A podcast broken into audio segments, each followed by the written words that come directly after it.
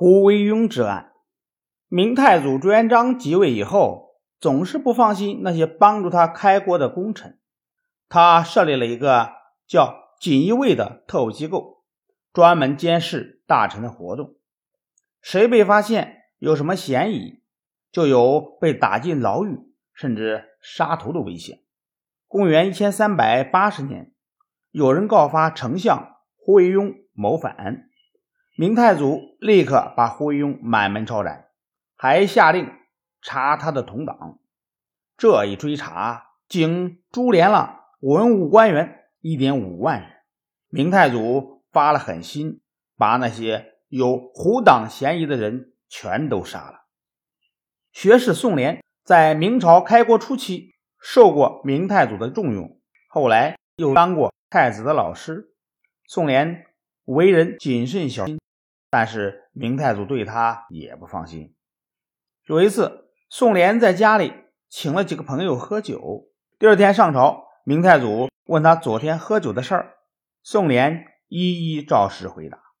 明太祖笑着说：“你没有欺骗我呀。”原来，宋濂家那天请客的时候，明太祖早已派人偷偷监视。后来，明太祖称赞宋濂说。宋濂跟随我十九年，从来没有说过一句话，也没有说过一句别人的坏话，真是个贤人呐。宋濂六十八岁的时候告老还乡，明太祖还送他一块绸缎，说留着他，三十二年后做件百岁衣吧。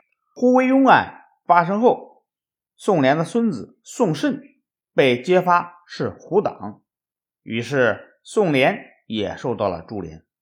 明太祖派锦衣卫把宋濂从金华老家抓到京城，要处死他。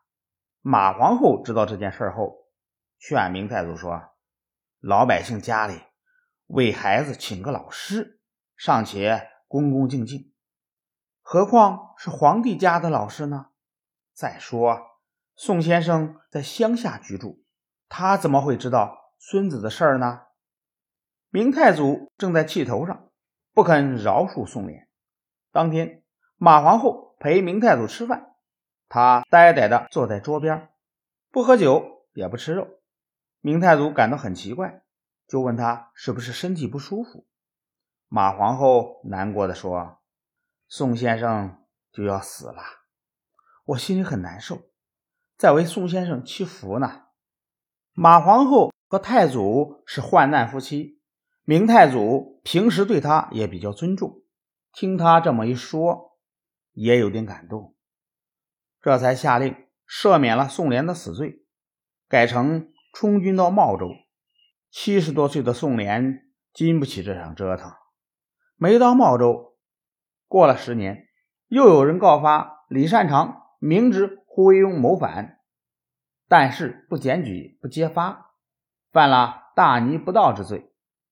李善长是第一号开国功臣，又是明太祖的亲家。明太祖大封功臣的时候，曾经赐给李善长两道免死铁券。可是明太祖一翻脸，把已经七十七岁的李善长和他的全家七十几口全部处死。接着再一次追查胡党，又处死了一万多人。但事情到这儿并没有结束。过了三年，锦衣卫又告发大将蓝玉谋反，明太祖杀了蓝玉，追查同谋，又杀了文武官员及被牵连者一万多人。这两件大案下来，几乎把朝廷功臣杀了个精光。明太祖的专制和残暴在历史上也就出了名。